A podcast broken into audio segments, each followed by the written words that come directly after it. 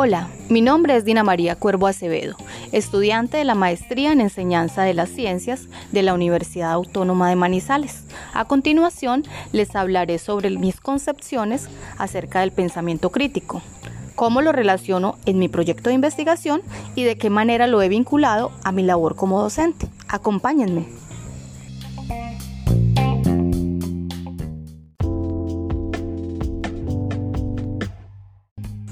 Desde mi punto de vista, el pensamiento crítico es la capacidad que desarrollamos los seres humanos para tomar decisiones, analizar alternativas y optar por una posición que podamos defender con fundamentos sólidos, libres de prejuicios.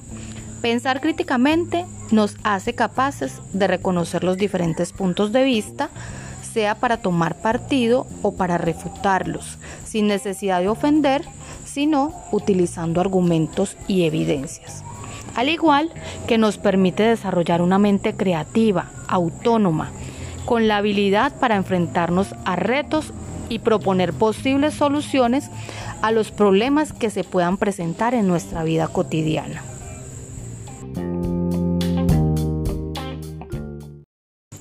En mi trabajo de investigación se pretende establecer la incidencia que tiene el uso de diferentes lenguajes como el oral, el escrito y el dibujo frente al desarrollo de la habilidad argumentativa de los estudiantes en la clase de ciencias.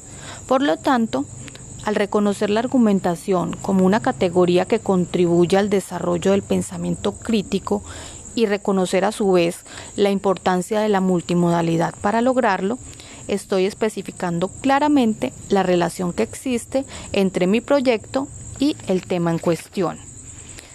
Ya que el lenguaje es el medio por el cual nos comunicamos con los demás, es fundamental que éste sea utilizado de manera consciente e intencionada a la hora de expresar las ideas, comunicándole al otro de diferentes formas lo que queremos decirle, ya sea de forma oral, escrita o por medio de un lenguaje corporal, gráfico u otros. Es supremamente importante para llegar a desarrollar la habilidad de pensar de manera crítica.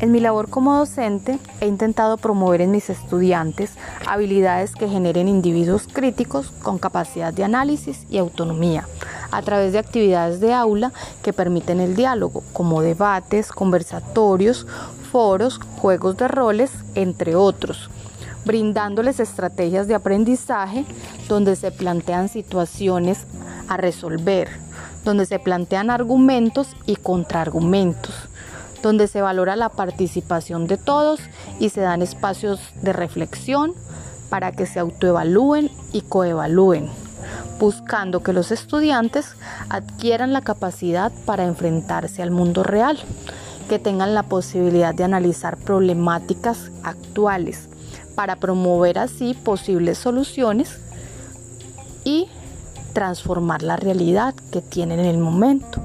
En pocas palabras, intento ir más allá de la enseñanza teórica de una disciplina como lo es las ciencias naturales. Sin embargo, reconozco que estos espacios que se promueven no se hacen muchas veces de manera consciente.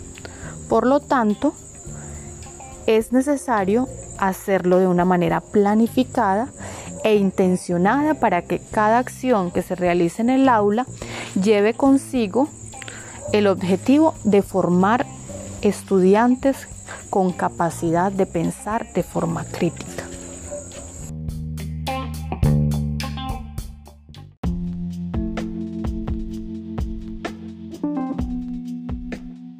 Para concluir y a modo de reflexión, es necesario agregar que como docentes y como seres humanos no siempre pensamos de manera crítica, porque nos dejamos llevar por las emociones, los prejuicios o las circunstancias, haciendo que se nuble nuestro juicio a la hora de tomar decisiones, defender una postura o reconocer la diversidad del pensamiento del otro, entre muchas otras cosas.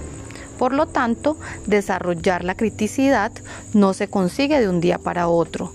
Me atrevo a decir que debe ser una cuestión que se aprende durante toda la vida.